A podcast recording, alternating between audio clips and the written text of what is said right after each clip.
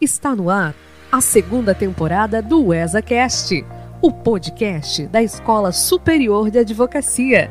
Idealização ESA. Trabalhos técnicos Estúdio CAASC. Fique agora com o episódio de hoje. Olá, seja bem-vindo, seja bem-vinda. Você está no ESACast, o podcast da Escola Superior da Advocacia. Meu nome é Edgar Gaglietti, sou secretário-geral da ESA e vou lhes acompanhar no episódio de hoje. Antes da gente começar, no entanto, eu gostaria de fazer, como de praxe, algumas menções institucionais, sendo a primeira delas a doutora Cláudia Prudência, presidente da nossa seccional. Também gostaria de mencionar o doutor Douglas Dalmonte, que é diretor-geral da Escola Superior da Advocacia, e o doutor Juliano Mandelli, que é presidente da CAAS, que nos permite a utilização do Estúdio Casc e da Rádio Casc para a produção e depois divulgação desse conteúdo do ESACast. Hoje nós temos dois convidados e a gente vai falar sobre direito agrário e agronegócio. O primeiro dos nossos convidados é o Dr. Paulo Roberto Cole. Ele é pós-graduado em Direito Público pela Universidade Anhanguera, Uniderp. É pós-graduado em Direito Agrário e Ambiental aplicado ao agronegócio pela IUMA e UNIP. É advogado é membro da Comissão de Direito Agrário e Questões do Agronegócio da Ordem dos Advogados do Brasil, seccionais de Santa Catarina e do Paraná. É representante local da ESA na subseção de Xanxerê. É autor de diversas obras jurídicas e é membro e vice-presidente da Comissão Nacional de Assuntos Fundiários da UBAL. Também temos a presença do Dr. Albenir Cherubini, que é especialista em direito ambiental nacional e internacional, é mestre em direito pela Universidade Federal do Rio Grande do Sul, é professor de direito agrário e ambiental, é autor, organizador e colaborador de diversas obras de referência na área agrária e ambiental e é presidente da UBAL. E também é advogado com atuação especializada em agronegócio. Então, começando pelo Dr. Paulo, como é que vai, Paulo? Tudo bem? Bem, Edgar, muito obrigado pela oportunidade para a gente conversar sobre esse tema uh, muito importante para o Brasil e, e, que agora, nos últimos anos, tomou uma dimensão um pouco maior do que havia no passado. Então, é sempre bom participar desses debates para fomentar o estudo e atuação nessa área do direito, que é o direito agrário e do agronegócio. Então, Paulo, seja muito bem-vindo ao ESACast. Doutor Albenir Cherubini, como é que vai? Olá, Edgar. Olá, amigos advogados da, da OAB de Santa Catarina. É uma felicidade muito grande estar aqui participando é, desse episódio do ESACast. Então, seja muito bem-vindo, doutor Albenir. Hoje a gente vai falar sobre direito agrário e sobre agronegócio. E esse é um assunto importante, tem ganho destaque no cenário jurídico nacional e internacional, e é tão importante né, que a OAB tem, uma, inclusive, uma comissão né, de direito agrário e questões do, do agronegócio, assim como a OAB do Paraná também possui essa, essa comissão, e acredito que outras seccionais do Brasil também tenham. Então, para a gente começar, eu teria uma pergunta aqui para direcionar para os nossos convidados, para a gente iniciar os nossos debates, inclusive o Paulo, acho que tem até um artigo escrito na Conjur sobre isso, né? É sobre uma, uma definição epistemológica mesmo do direito agrário é, ele tem uma autonomia científica própria. Como é que a gente classifica né, dentro do conhecimento jurídico esse ramo do direito que é o direito agrário? Edgar, então o, o, o, direito agrário ele é, ele possui autonomia científica e autonomia legislativa. Inclusive na Constituição existe a previsão que cabe ao Congresso Nacional legislar sobre direito agrário. Então, desde a, a, o surgimento do Brasil ele ocorre com o Estatuto da Terra, mas antes, disso houve uma emenda constitucional na Constituição à época de 46, prevendo essa possibilidade de legislar sobre o direito agrário. Então, no Brasil ele, ele, ele surge, uh, apesar de já haver normas que tratavam das questões fundiárias, das questões relacionadas à terra, tais como a lei de terras, né, de 1850 e o próprio Código Civil de 1916, o Estatuto da Terra é o principal instrumento de uh, origem do direito agrário. E lá ele vai estabelecer diversas normas, inclusive a função social da propriedade, que é um princípio basilar do direito agrário. Então, além disso, existem inúmeros outros princípios que orientam essa matéria uh, do direito agrário. Também na, na, própria Constituição existe a previsão sobre a política agrícola e fundiária, né? Então, lá também está uh, algumas obrigações do poder público também em fomentar a atividade agrária e também uh, como se daria essa política agrícola, que depois vai ser regulamentada pela lei de política agrícola. A, a, a resposta para a sua pergunta é sim: o direito agrário tem autonomia científica e autonomia legislativa e doutrinária e possui um, um âmbito de incidência específico. E até gostaria de, convidar o professor Albenir para tratar sobre essa questão. Bom, Edgar, o, o direito agrário no Brasil ele pode ser definido como sendo um conjunto de normas eh, de direito privado e público que regulam as relações decorrentes da atividade agrária abrangendo a produção, processamento, a comercialização e a agroindustrialização dos produtos agrícolas, com vistas ao desenvolvimento agrário sustentável em termos sociais, econômicos e ambientais. O direito agrário ele é composto tanto de normas eh, de direito material, que são aquelas que foram referidas pelo, pelo colega Paulo aí, eh, que dizem respeito àqueles institutos é, de direito material que saíram daquela ruptura que teve é, com o Código Civil, né? E também é, normas de política agrícola, onde a gente vê que existe uma competência comum entre a União, os estados, o Distrito Federal e os municípios para legislar no que diz respeito ao, ao fomento é, da agricultura. Agricultura compreendida é, no mesmo sentido de atividade agrária, que é aquela atividade econômica que deve ser explorada de forma profissional e organizada pelos produtores rurais, essa atividade que ocorre nos imóveis rurais ou agrários, que são aqueles imóveis é, destinados justamente para essa finalidade produtiva. E quando a gente fala de agronegócio, né, exatamente do que, que a gente está falando? É um ramo empresarial específico? que possui regulamentação própria, né? Ele trata apenas de, de produção rural, enfim, ou, ou é apenas né, mais uma atividade empresarial que tem como objeto o desenvolvimento de atividades relacionadas com, com a agricultura. Como é que a gente pode definir, então, que seja agronegócio?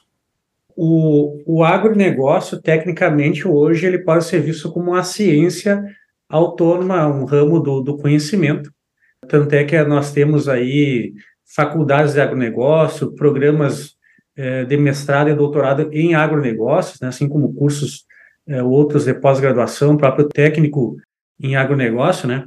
É, o agronegócio ele nada mais é do que um, um ramo do conhecimento que, que estuda de que forma é, se organizam a, as cadeias produtivas e os sistemas agroindustriais, né? Ele acontece é, justamente naquelas fases que didaticamente no Brasil a gente chamou no antes, no dentro e no depois da porteira, né? Na verdade ele é muito mais amplo, né? Ele conecta no Brasil a, a cidade com o campo, né? Conecta também a, a parte da, das, das universidades, prestadores de serviço, né? Mas tudo nasce a partir é, da produção. Então, a partir da produção e da sua dinâmica desse antes, do dentro e depois da porteira é que acontece o agronegócio. Doutor Edgar, só fazendo uma parte em relação à, à fala do Albenir, é importante a gente destacar que o termo agronegócio, né, agribusiness, ele surge na, na faculdade de Harvard pelos professores Goldenberg e Davis, que na época formularam um conceito para o agronegócio, para o agribusiness, e, e o Brasil então começou a denominá-lo agronegócio. Para eles, isso no ano de 1957, uh, conceitua-se, define-se agronegócio como a soma total das operações de produção e distribuição de suprimentos agrícolas, as operações de produção nas unidades agrícolas e o armazenamento, processamento e distribuição de produtos agrícolas e itens produzidos com ele. Então, é um conceito amplo, como o Benir colocou, é, engloba tanto o, antes da porteira, dentro da porteira e depois da porteira. Então, há, há uma série de cadeias que envolve a produção, tanto a produção, o armazenamento, a distribuição desses produtos. E a gente costuma falar no direito agrário que o agronegócio ele não pode ser reduzido somente aos grandes proprietários rurais. Então, uh, o agronegócio ele envolve, como ele é um conjunto de cadeias produtivas, ele envolve inclusive o pequeno proprietário que tem um, na, a, a, na sua área de terra, por exemplo, uma, uma criação de suínos ou de aves, e essas aves são exportadas para a Ásia, para a Europa e para outros países. Então, ele está inserido nessa gama de, de, de cadeia, dessa gama, dessa cadeia produtiva. Então, só para deixar registrado. Já deu para entender, né, tanto pelas falas do, do Albenir quanto, quanto do Paulo, aí, que uh, o direito agrário possui uma autonomia científica, que o agronegócio também possui regulamentação específica e regras próprias, ou seja, que lhe dá uma, uma sustentação teórica. Mas outro dia, né, eu estava vendo alguns, alguns números, até me preparando aqui para essa nossa conversa, e eu fiquei impressionado com uh, o volume do agronegócio no Brasil. Sempre se fala, enfim, né, que as nossas dimensões nos transformam num grande celeiro né, de produção de grãos e tal. Mas eu queria perguntar para o Albenir e para o Paulo aí se podem dar alguns dados mais atualizados sobre, sobre o mundo, enfim, sobre o Brasil, sobre Santa Catarina, dos volumes que estão envolvidos aí na produção agrícola e que fazem deste ramo aí uma, uma verdadeira potência internacional e, e aqui no Brasil também. Sem dúvida alguma, eu acho que uh, a gente até poderia fazer uma, uma pequena introdução, porque hoje o agronegócio ele ocupa aí percentual do PIB em, em torno de 25%, mas uh, o que ocorreu no agronegócio brasileiro foi uma, uma verdadeira revolução, né? Uh, porque a, a, até a década de 70, 80, a gente era quase, era, nós éramos importadores de alimentos, e hoje o Brasil figura entre os maiores exportadores de produtos agrícolas do mundo. Então, a, a partir do momento que houve essa, é, essa expansão agrícola em novas fronteiras agrícolas, no Cerrado e, e também do, no, no, interior do país, né, na maioria dos estados do Brasil, então, houve uma, uma produção extraordinária. Isso se deve a diversos fatores, mas principalmente entre a ciência e a tecnologia. Destaque-se, por exemplo, a, a, Embrapa, que possui uh, diversas unidades do, do, no, no, Brasil e, e, algumas delas especializadas em determinados uh, produtos agrícolas. Destaque-se, por exemplo, a Embrapa Soja, a Embrapa, Embrapa Trigo, Embrapa Florestas. Então, uh, um, houve um grande apoio institucional e somado ao empreendedorismo ligado ao agronegócio. Eu estou com alguns dados aqui abertos, divulgados aqui pelo CPEA, e aqui o, o, o PIB brasileiro, estima-se que a, a, participação do setor do agronegócio na economia está em torno de 24,5% em 2023. No ano passado foi 25%.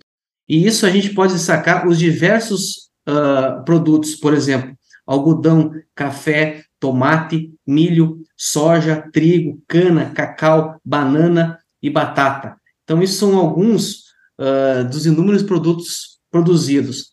Também tem um outro dado aqui em relação às exportações. Então, no ano de 2022, uh, do total de exportações, a participação do agronegócio foi de 44,39%. Isso dá em torno de uh, 8,78 bilhões de dólares. Isso no ano passado. E esse ano já está estimado uh, em 10,22 bilhões de dólares. Também a, a, trazer uma informação que foi divulgada agora no, na semana passada, os números de Santa Catarina. Produção agrícola no, em Santa Catarina é em torno de 20,1 bilhões de reais. E os, as principais cidades produtoras, então, em primeiro lugar ficou Campos Novos, a segunda, Abelardo Luz, que é a cidade onde eu tenho escritório e resido, e também a terceira ficou São Joaquim. Então, essas três, esses três municípios hoje e os últimos anos também é quem estão liderando a produção agrícola no estado de Santa Catarina. Uh, e a receita, em torno, então, que eu falei, 6,4 bilhões, teve uma alta de 19,9% em relação aos últimos anos. complementando a importância do, do agronegócio que representa para o Brasil, né? É, vale lembrar que um dos papéis fundamentais do agronegócio foi deslocar a economia que antes estava concentrada nas regiões litorâneas e das grandes capitais, né, por conta da, da política de industrialização que nós tivemos a partir da década de 50 e 60 no, no Brasil. Hoje nós vemos aí o, o, interior com cidades pujantes, com grandes oportunidades, uh, uma participação muito importante uh, da indústria, uh, da pesquisa, da prestação de serviços conectados a, nessas cidades onde, onde se realiza o agronegócio, né? Até teve uma fala muito marcante no quinto Congresso Nacional de Direito Agrário que se realizou em Londrina, do professor eh, Rodolfo Siciliato, lembrando que o agronegócio está no interior do no país, né? E daí também ressaltando o papel dos colegas advogados aí do interior na, na participação das demandas eh, jurídicas do agronegócio, então, em bem atender esses produtores rurais, né? Além disso, também é muito importante ver a, a contribuição do agronegócio brasileiro como garantidor da segurança alimentar planetária. É, existe uma publicação é, mais antiga aí da, da Embrapa, agora é, antiga, eu digo de, de um ano, um ano e meio atrás, referindo que um a cada cinco pratos de, de alimentos servidos no mundo teve a participação direta ou indireta do agronegócio brasileiro. E também a gente passou aí pelo durante o período da pandemia, também com, uh, inclusive com a manifestação aí da, da OMC dizendo que o mundo não sobrevive sem agricultura brasileira. Então, hoje o, o Brasil ocupa um papel de destaque no cenário do agronegócio internacional. Tudo isso foi possível graças ao trabalho da pesquisa, mas também pelos nossos produtores rurais. E dentro dessa contribuição, Edgar, eu gostaria de registrar aqui que o direito agrário brasileiro, a partir do Estatuto da Terra, ele foi, é, ele foi significativo como um, um verdadeiro instrumento de desenvolvimento do agronegócio brasileiro. A gente vê, então, pelos, pelos dados que vocês estão nos passando aqui, a importância desse setor aí na, na economia nacional. Mas o que, o que me chama a atenção e o que me instiga é, a curiosidade, é, nada obstante, né, tanto Paulo quanto o Albenir têm falado né, e nos, nos orientado no sentido da, da existência né, dessa autonomia científica, tanto do direito agrário do, como do, do agronegócio, mas quer me parecer é que eles também, né, essas duas áreas, aí o direito agrário como ciência, enfim, o agronegócio como, digamos, uma, uma prática, né, uma, uma aplicação desse, desse, desse ramo de conhecimento, eles possuem também implicações severas ou implicações muito importantes com outros ramos do direito, como, por exemplo, direito trabalhista, direito tributário, direito ambiental.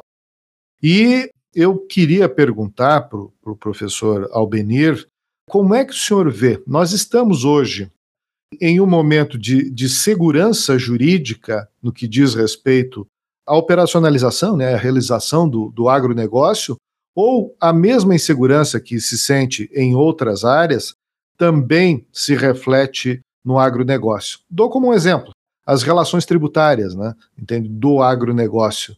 Isso eh, está relativamente já pacificado nos tribunais, ou ainda tem muitas questões que precisam, que demandam aí a sedimentação de conhecimento, enfim, para que uh, o processo de tomada de decisões né, dos produtores rurais aí seja uh, mais sustentável. Como é que o senhor tem visto essas relações né, do agronegócio com vários outros ramos do direito que lhe são afetos? Cabe dizer que dentro do fenômeno que é o agronegócio, né, vários ramos do direito incidem, né? O direito agrário é, ele, ele ocupa um papel, digamos assim, de uma verdadeira pedra angular, né? Porque ele ele traz a, a base de conhecimento científico que deu é, da, da, traz os elementos teóricos para, inclusive, para a interpretação é, e aplicação dos demais ramos do direito incidente sobre o fenômeno do agronegócio, né? Não se esgota só nele, né? É, mas sobre essa questão da aplicação das normas do direito agrário, a gente volta e meia costuma falar que no Brasil a gente vive uma eterna crise do direito, né? Volta e meia surge essa ah, crise do direito porque a gente, infelizmente, convive com algumas é, questões que trazem inseguranças para as relações jurídicas é, das, da vida da, da, da, nossa coletividade como geral, né? A gente vê isso aí por vários, é, vários ramos do direito, né? Eu entendo é, essa, essa, essa crise, às vezes por, por problemas de metodologia científica, às vezes é, desconhecimento conceitual, né? Porque, infelizmente, no Brasil, a gente vê uma tendência, às vezes, de importação de conceitos, de doutrina sem fazer a recepção, né? E, e, e, às vezes, um desprestígio pelo um estudo do direito num viés científico, né? A gente com relação ao direito agrário, a gente teve é, duas fases de estudo do direito agrário no Brasil. Um, um, primeiro momento que a gente chama de primeiro ciclo do agrarismo, que logo quando surgiu o Estatuto da Terra, quando o Brasil tinha uma necessidade de fazer uma reformula, reformulação da estrutura eh, fundiária, tinha uma necessidade é, de reorganizar o setor é, é, do campo para que se tornasse as terras produtivas, é, que pudesse alcançar um desenvolvimento é, do setor agrário, o que, que aconteceu? É, Voltou-se muita atenção para as questões fundiárias, né?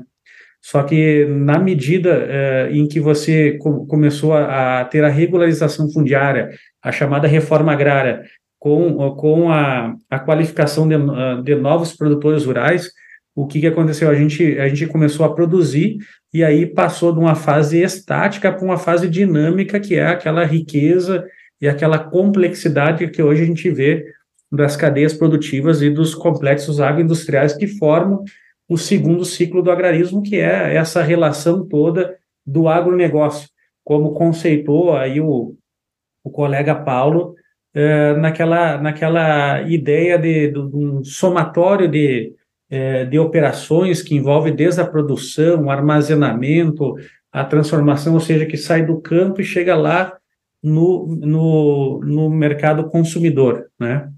Então, a, a gente vê essa questão da, da crise, em especial é, no, no direito agrário, às vezes por uma falta de, de compreensão, conhecimento mesmo, né?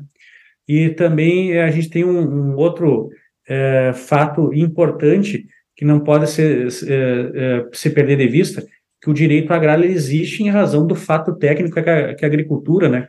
Então, ele exige é, que o profissional do direito que atua nas demandas especializadas do agronegócio, ele também tenha a sensibilidade e fique atento a esse a, a, as particularidades desse fato técnico, que é conhecer, uh, vai ter que conhecer sobre, sobre uh, a organização do setor, é, conceitos que vêm da agronomia, da zootecnia, da veterinária, né? E aí surge um outro, um outro é, problema, consciência que hoje a gente felizmente tá, está tendo uma advocacia cada vez mais qualificada, em que pese muitas uh, instituições, instituições de ensino sequer tenham a cadeira de direito agrário, né? É um trabalho que tem sido feito fora da academia, né? Mas uma outra dificuldade concreta é que as demandas uh, do agronegócio, eh, em regra, ela se concentra no interior, né?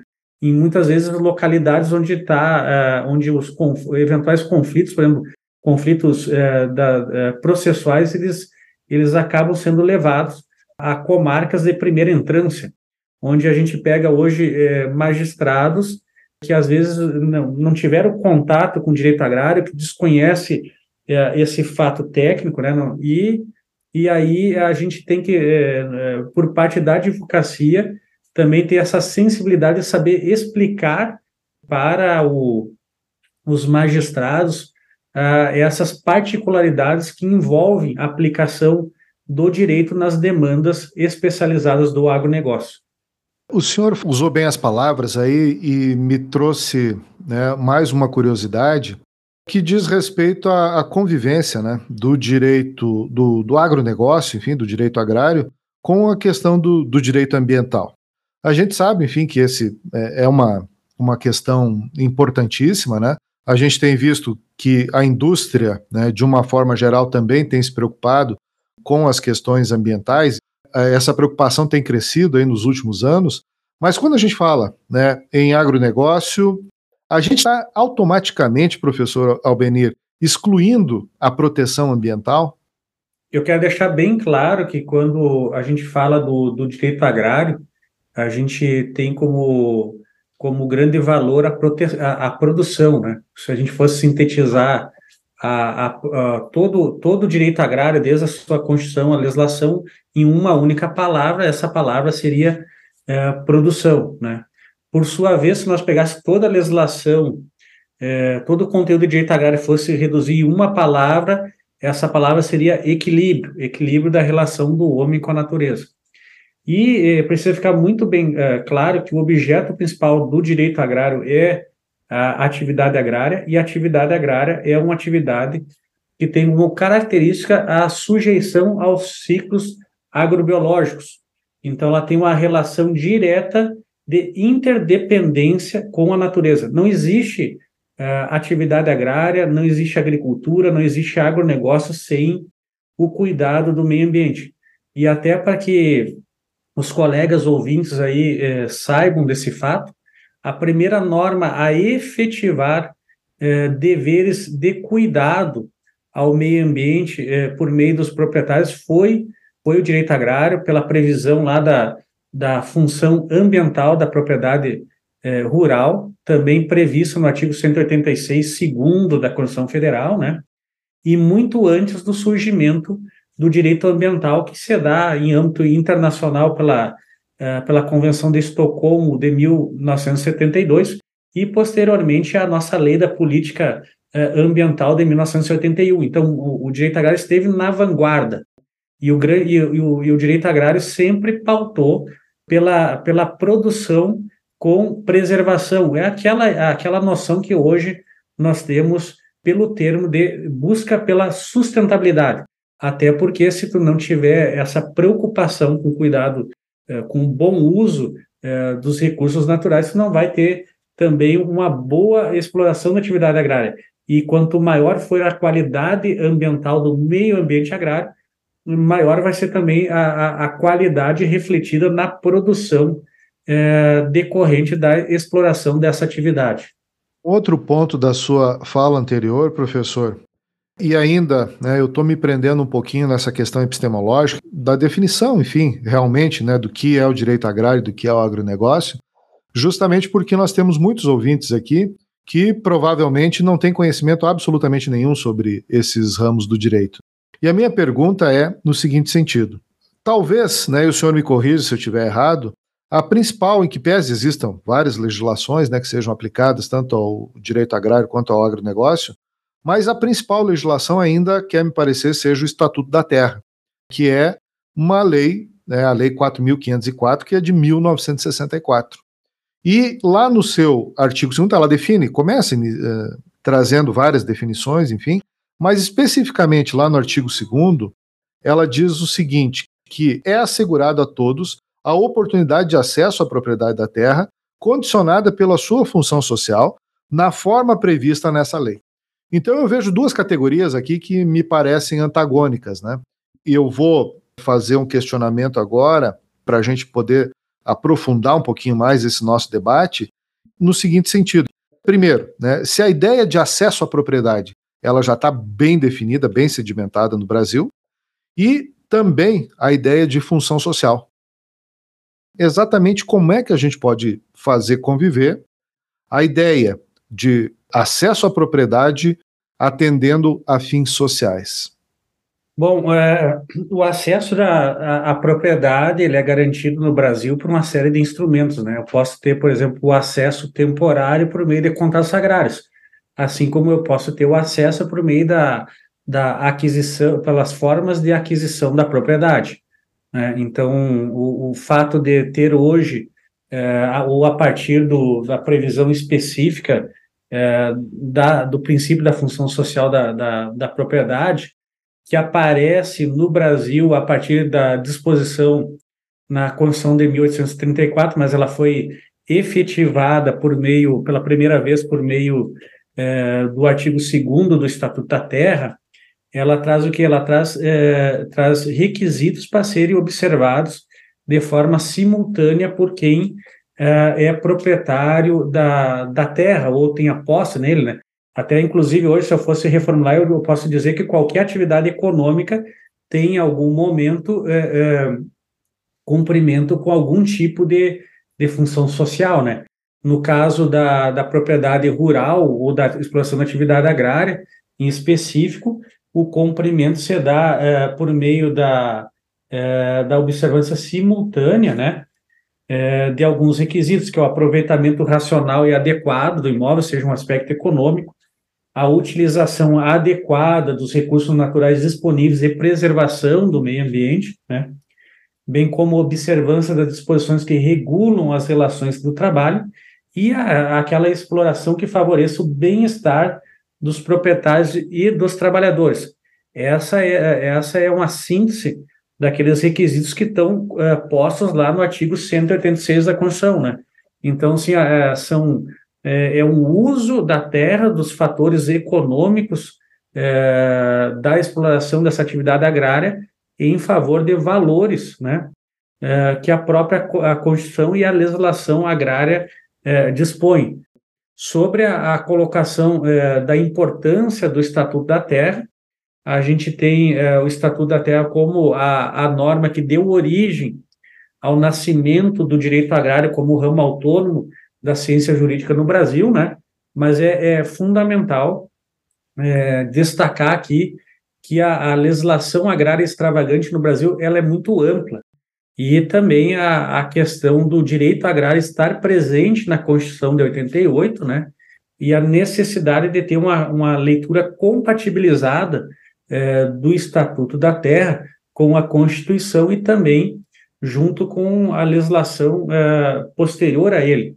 Né? De, a gente costuma dizer que o Estatuto da Terra é uma espécie de norma guarda-chuva e depois existe uma série de outras legislações que se conectam né, é, para atender esses fins que o direito agrário é, trouxe, é, especialmente é, é, com relação àquela, àquela preocupação é, da, da, da atividade agrária, da política agrícola, enquanto uma atividade de Estado, né, Paulo? Isso mesmo, até pegando um gancho com a pergunta anterior, o doutor Edgar comentou sobre a, as diversas relações do agronegócio, do direito agrário, provavelmente dito, com os demais ramos do direito, e aí provocou a questão da função social e da questão ambiental. Então, a, a atividade agrária e o direito agrário, atividade agrária principalmente, ela está sujeita a alguns riscos. Comentaste do risco, do risco agrobiológico, que até envolve as questões climáticas, isso também tem a ver com o direito ambiental. Uh, as pragas, que com, comumente é necessário algum tipo de intervenção via defensiva, que isso também dialoga com o próprio direito ambiental. A gestão empresarial do negócio, isso a gente pode destacar a sucessão familiar, porque a maioria dos negócios agrários ainda no Brasil são familiares, a gestão trabalhista e tributária, a gestão contratual, comentaste sobre a questão dos contratos agrários, né, típicos, arrendamento e parceria, e os diversos outros meios de contratação que envolve essa necessidade de fazer essa gestão ambiental, essa gestão contratual. E também a gestão ambiental. E nisso eu destacaria que a principal norma uh, regulamentadora da questão ambiental nos negócios agrários é o Código Florestal. Então, é no Código Florestal a norma que positivamente estabeleceu de forma positiva uma norma que foi uh, esse novo Código Florestal, que data de 2012, foi amplamente discutido em todo o Brasil, uh, foi submetido também a um controle de constitucionalidade pelo STF, e foi a maioria de suas normas foram consideradas constitucionais. Então, eu diria que o grande instrumento de verificação se o imóvel agrário cumpre a sua função social na matéria ambiental é o cumprimento do Código Florestal. Uh, então, lá está estabelecidos as áreas de reserva legal que são necessárias em determinados uh, biomas do Brasil, cada bioma com a sua com o percentual necessário de reserva legal. As, as áreas de preservação permanente também são qualificadas e, e, e conceituadas pelo Código Florestal. E, umas, e as diversas limitações que há nessa questão, e, e a, também se previu hipóteses de transição em relação às pequenas propriedades rurais que uh, utilizaram-se desses recursos naturais no passado, sob a égide do outro código, e agora estão uh, poderão se regularizar através do PRA, que é o Programa de Regularização Ambiental, também previsto pelo Código Ambiental.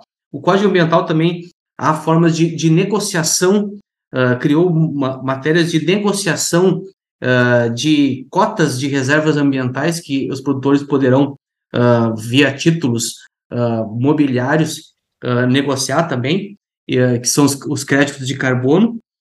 E também a, a, questão trabalhista, que também é uma, um, um dos, dos, dos requisitos para o cumprimento da, fun, da função social, está estabelecido pela NR 31, além da previsão uh, da lei específica do, do, trabalhador rural e da própria CLT. Então, uh, respondendo à questão da função social, do cumprimento da função social, então a própria Constituição estabelece quais são os requisitos, e dentre eles são, uh, no, no artigo 186, que é o aproveitamento racional e adequado, cumprindo os requisitos de produtividade, a utilização adequada dos recursos naturais disponíveis e a preservação do meio ambiente, que é o cumprimento do Código Florestal, a observância das disposições que regulam as relações de trabalho, que são a NR 31 e as normas da CLT e as leis específicas da atividade rural, e a exploração que favoreça o bem-estar dos proprietários e dos trabalhadores, ou seja, a paz no campo, para que não haja conflitos uh, no, na, no, nas áreas de produção agrícola. Tem um outro ponto, sabe, que me chama a atenção né, nessa discussão, e ele vem refletido lá no, no parágrafo 1 do artigo 1 já do Estatuto da Terra, que trata das, das políticas agrícolas. Esse parágrafo ele traz uma definição. Ele diz que entende-se por política agrícola o conjunto de providências de amparo à propriedade da terra que se destinem a orientar, no interesse da economia rural, as atividades agropecuárias, seja no sentido de, gar de garantir-lhes o pleno emprego, seja no de harmonizá-las com o processo de industrialização do país. Então é lógico, isso era uma, uma previsão lá de 1964, e eu dividiria meu, meu próximo, minha próxima provocação aqui em duas partes. Primeiro, né, é perguntar como é que evoluiu né, de 1964 para cá essa ideia né, de produção de políticas agrícolas no Brasil. E a segunda, se atualmente nós temos no Brasil uma organização de política agrícola que torne atrativa a realização desse tipo de negócio. Edgar, a gente teve, a gente pode dizer que no Brasil a gente, a gente teve é, algumas fases da política agrícola, né? Até o Estatuto da Terra existiam algumas políticas agrícolas é, setoriais, né? Por exemplo, surgiu a política de garantia de preços mínimos, algumas políticas para o café, outra para o setor do açúcar, né? O Estatuto da Terra, ele trouxe uma política agrícola nacional com uma ideia de modernização da agricultura. Como a gente tinha falado, era uma agricultura arcaica, eh, tinha o Brasil era importador de alimentos, de matérias-primas de origem animal e vegetal, tinha o problema social, o problema do êxodo do campo. Então precisaria o que qualificar os produtores rurais, organizar as estruturas fundiárias, fomentar a pesquisa, a, a, a extensão rural, né, para justamente para para que a gente pudesse é, é, produzir cada vez mais. Então tinha uma preocupação muito grande com o abastecimento. Com a Constituição de 88, não houve a recepção da parte da política agrícola prevista no Estatuto da Terra. Então a gente pode dizer que sim, se modificou aqu aqu aqueles, aqueles fins que você leu ali a partir daquela, daquela, daquele conceito de política agrícola. E nós, e nós, nós vivenciamos algumas modificações. Por exemplo, é, o Estatuto da Terra inaugurou a previsão, que depois se deu com, a, o Sistema uh, Nacional de Crédito Rural, por exemplo, do fomento direto da agricultura por meio de crédito uh, intermediado uh, pelo sistema bancário, né? com, com provisão a partir dos, dos chamados planos safra. Na medida que o, o próprio crédito favorece o crescimento e, e, ao mesmo tempo ele traz ele traz outra outra Outra problemática é que não ia ter crédito para todo mundo. O direito brasileiro ele inovou ao, ao, fomentar a partir da lei da CPR e depois para a lei dos novos títulos do agronegócio, que é a lei é, 10.076 é, de 2004, se estruturou no Brasil chamado de Sistema Financiamento do Agronegócio. Isso aí no momento posterior. Mas um fato que a gente pode é, ressaltar que a Constituição Federal de 88 ela dispõe que teria uma nova lei é, da política agrícola, né? E essa lei é, veio sendo a Lei 8171 de, de janeiro de, de 1991. E aqui eu tenho um fato muito curioso é, sobre a, a, a Lei 8171, nossa lei da política agrícola, que além de todos aqueles instrumentos, regulamentar aqueles instrumentos de política agrícola previstos no artigo 187 da Constituição, ela teve toda uma, uma preocupação em estimular a, a parte de, de, de produção com preservação, né? e fazer uma constante modernização tecnológica das cadeias produtivas, né? Inclusive tem um documento que a gente disponibilizou aí há algum tempo, quando, quando teve o, o é, dentro do programa Direito Agrário Levado a Sério, que está lá no site direitoagrário.com, quando fala dos ciclos do agrarismo, que, é, que houve nos debates que antecederam a lei da política agrícola, né, quando era o projeto de lei ainda, é, que houve é, a lógica da, da lei da política agrícola tinha uma ideia de implantar o agribusiness no Brasil. Então, até tem um material chamado Mobilização do Complexo Agroindustrial, uma proposta de aliança do agribusiness, né, onde participaram é, praticamente todas as, as principais entidades de representação do setor agrário, desde é, de sindicatos rurais, patronais, dos trabalhadores, é, que a ideia é, era, era, era promover justamente a, esse, esses esforços para implantar a política agrícola é, brasileira de forma a garantir a produção de alimentos, né, é, dos, do, dos produtos de, de, de, origem animal e vegetal e matéria-prima, né? Então a, a, a, ideia era essa, de, de ter uma, uma constante modernização tecnológica das cadeias produtivas do agronegócio brasileiro. Então a gente vive hoje uma nova fase é, da agricultura brasileira, né? E a gente, a gente tem hoje alguns questionamentos. A gente viu um, um crescimento muito grande, é, por exemplo, do sistema de financiamento privado do agronegócio, que é muito importante, né? A gente está vendo uma tendência a, através do chamado plano safra, que é quando a gente fala daquelas destinações de recurso, onde, onde o, a, a parte do crédito é, para fim de custeio cada vez mais, é, mais direcionado né, para a agricultura familiar, né, para os pequenos produtores, né, e também a gente vê um questionamento aí da necessidade de repensar a política agrícola brasileira com relação ao seguro agrícola, especialmente pelos últimos acontecimentos que a gente a gente tem visto aí de é, próprio Rio Grande do Sul, Santa Catarina e Paraná, o ano passado sofreram muito com seca. Esse ano nós já tivemos problemas aqui com, com enchentes, né? Então é preciso sempre a gente repensar alguns, alguns uh, institutos da política agrícola para a gente uh, tornar cada vez melhor essa, essa finalidade de produzir, lembrando, como foi dito, né, que a política agrícola não é uma política de governo, ela é uma política de Estado. E vários países, cada país se organiza da melhor forma possível, e felizmente o Brasil tem essa vocação aí do agronegócio, que, é, que ela é, é tão boa para o país é, como um todo. Eu acho que essas questões teóricas assim já estão bem, bem resolvidas, né? E eu partiria agora para alguns questionamentos práticos. Né? Nós temos aqui dois advogados agraristas, então a pergunta seria: bom, existe campo para a jovem advocacia nesse ramo? E quais conhecimentos seriam necessários, então, para que uh, o advogado ele começasse a trabalhar, enfim, começasse a se especializar nesse tipo de advocacia? Edgar, como você mesmo comentou, o direito agrário é um, é, ainda é um assunto de recente, né? O estudo do direito agrário, apesar de ser uh, uh, o Brasil ter uma vocação agrícola, o estudo do direito agrário ele é recente no país. Eu me recordo quando eu fiz meu trabalho de conclusão eu uh, fiz sobre o imposto de renda da pessoa física na atividade rural.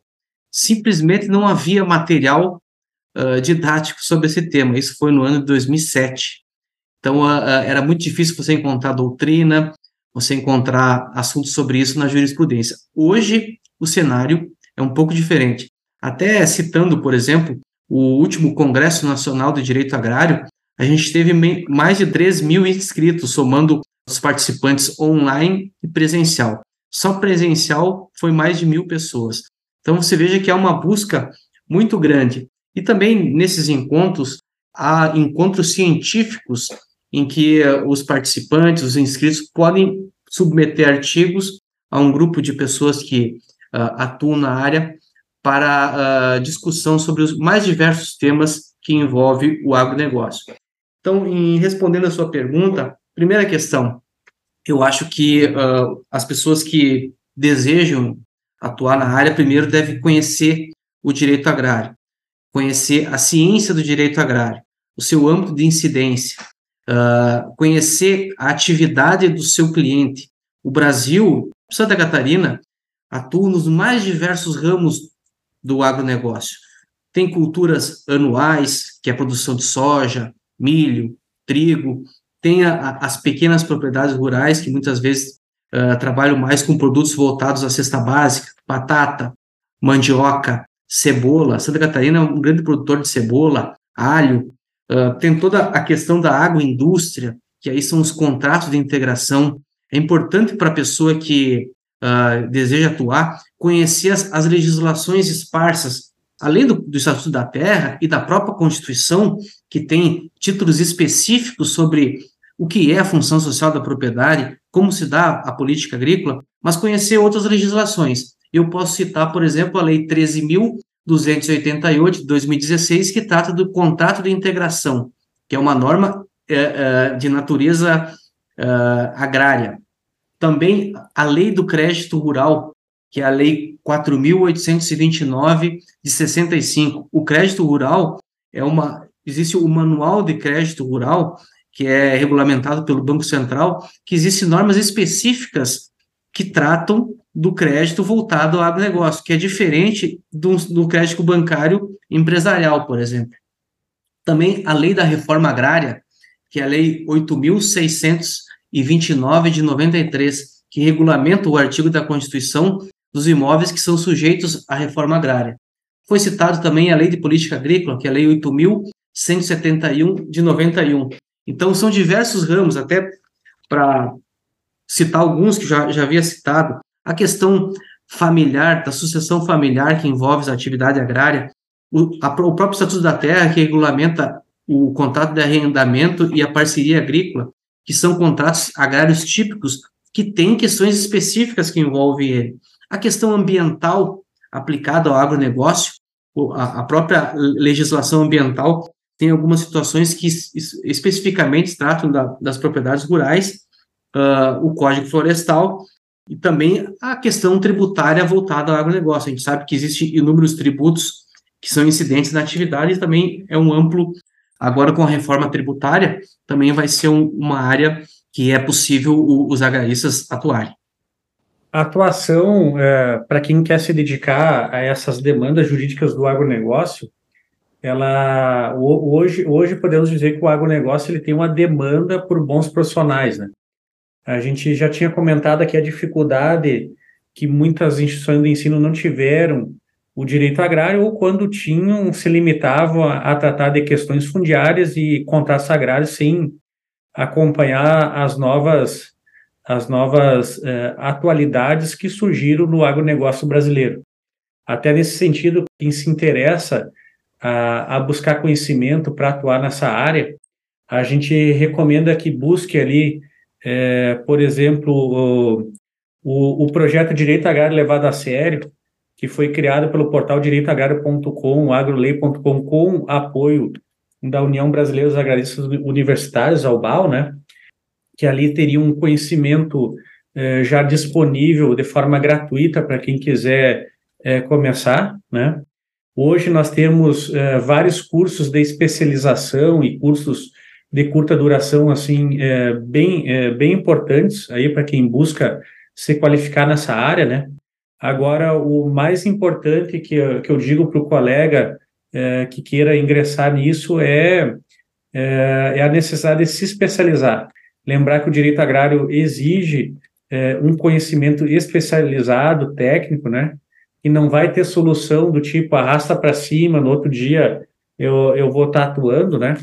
É, é necessário bastante esse diálogo com a parte técnica e, é, e, no, e no mais ali é uma questão de, de, é, de frequentar bom, é, bons cursos, é, estudar é, conteúdo de relevância, né? E ter esse olhar atento aí para, para as demandas das cadeias produtivas e também do, dos sistemas agroindustriais para a parte da, da, da, atuação na advocacia vai desde de questões é, fundiárias, é, questões trabalhistas aplicadas ao agro, questões tributárias aplicadas ao agro, até mesmo questões envolvendo contratos, títulos de crédito. Então, assim, a, a, o ramo de oportunidades é muito grande, né? Mas depende justamente de, uma, de um bom trabalho de, de estudo e qualificação para quem quiser atuar nessa área especializada aí das demandas do agronegócio. E, Albenir, essa atividade, né, ela é só para o advogado que está no interior ou o advogado que está nas capitais também pode se dedicar ao direito agrário? a gente costuma dizer que o direito agrário, mesmo que a gente não perceba, está presente no nosso dia a dia, né? É, porque o direito agrário envolve a, a produção, comercialização, né? E é, quem está na capital também é, tem oportunidades, porque a gente lembra que na, nas capitais tem os tribunais, né? Então, para atuação na, é, nos tribunais, nas demandas que chegam, nas câmaras arbitrais, né? Nas consultorias legislativas, que por vezes surgem. É, até, até a gente falou antes da, da gravação aqui do, do ESACast, né? Que é, que inclusive é, existem situações que são reguladas por direito agrário que que dizem respeito, por exemplo, à produção da, da aquicultura ali na ilha de Florianópolis, né? Inclusive, até mesmo nas capitais a gente pode ter produção agropecuária, né? É, por meio da, da, das atividades da agricultura, é, pecuária na criação dos animais, né? Aquicultura, é, seja na, na, na, na, produção de peixes, mariscos, crustáceos, algas, né? Para fazer a contextualização aí com a particularidade de, dessa, dessa vínculo muito forte que tem de, da capital Florianópolis com, uh, com o mar, né? Então, o direito agrário se faz presente, inclusive, nas capitais, nas grandes cidades, não é apenas no interior, né? Então, assim, ó, tem oportunidade para todos é, que se dedicarem, o, o, importante é ter aquele olhar para enxergar aquelas oportunidades, né? E, e salientando de novo, há uma, uma, uma demanda ainda por bons profissionais é, conhecedores aí da, das particularidades jurídicas do agronegócio, então é, é muito bom é, para quem, quem busca atuar num ramo diferente e especializado. Pois bem, eu acho que a gente conseguiu aqui né, fazer um, uma, uma, abordagem né, bem ampla, né, lógico, sobre direito agrário e sobre agronegócio, e a gente falou sobre muitas coisas, né? E é lógico, isso é um, é um conhecimento relativamente novo que é, pode despertar o interesse né, da jovem advocacia ou de advogados que estão já há algum tempo no mercado e que pretendem aí uma redefinição de carreira. Então é, é mais uma, né, é mais um ramo do direito aí que está aí ansiando por profissionais que desejem aprofundar os estudos e, enfim, atuar nessa área. Então a gente já está se aproximando né, do final desse nosso podcast e agradecendo já né, a presença tanto do Dr. Paulo quanto do Dr. Albenir. Tradicionalmente a gente deixa né, os minutos finais aí para os nossos convidados se despedirem né, dos nossos ouvintes, enfim, deixando sua mensagem final e, enfim, falar sobre algum ponto sobre o qual a gente eventualmente passou desapercebido aqui. Então eu começaria dando a palavra ao Paulo para fazer a sua despedida e depois, na sequência, já ao professor Albenir.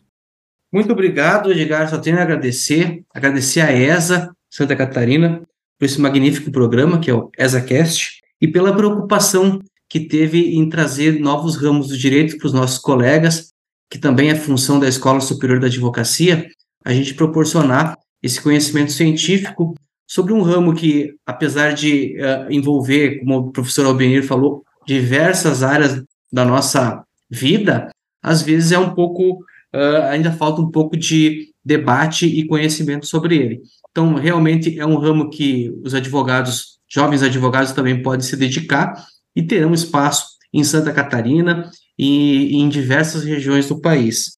Então, uh, no mais, a gente fica à disposição para qualquer dúvida dos colegas e também à disposição da ESA para eventuais novos di diálogos e conversas sobre o tema. Professor Albenir. A gente realizou no, foi nos dias 23, 24 e 25 de agosto, na cidade de Londrina, no Paraná, uh, o quinto Congresso Nacional de Direito Agrário. Uh, a gente prestou homenagem ao Dr. Lutero de Paiva Pereira, né? E foi um congresso que repercutiu muito bem o interesse dos profissionais do Brasil inteiro. Só para ter uh, uma noção da, da dimensão que, que alcançou o quinto Congresso Nacional, ele foi o primeiro congresso a ser realizado fora de uma capital, né? Primeira, a primeira edição dele eh, nós tivemos em 2017, que foi no Rio de Janeiro. A segunda edição, em, em 2018, celebrando os 30 anos da Constituição, foi em, em Brasília. Uh, no ano de 2019, foi no Mackenzie, em São Paulo. Aí depois, em função da pandemia, a gente segurou ele um pouquinho. Em 2022 foi Porto Alegre. Aí é, houve é, uma ideia dos, das instituições organizadoras que precisava levar para o interior, né? Então teve Londrina, foram é, mais de 2.000 e, e 3.200 inscritos no total, né? Ah, tivemos uh, acompanhando em cada dia uh, mais de, de 3 mil uh, acompanhamentos simultâneos pelo YouTube, mais de 800 pessoas de, acompanhando de forma presencial, né?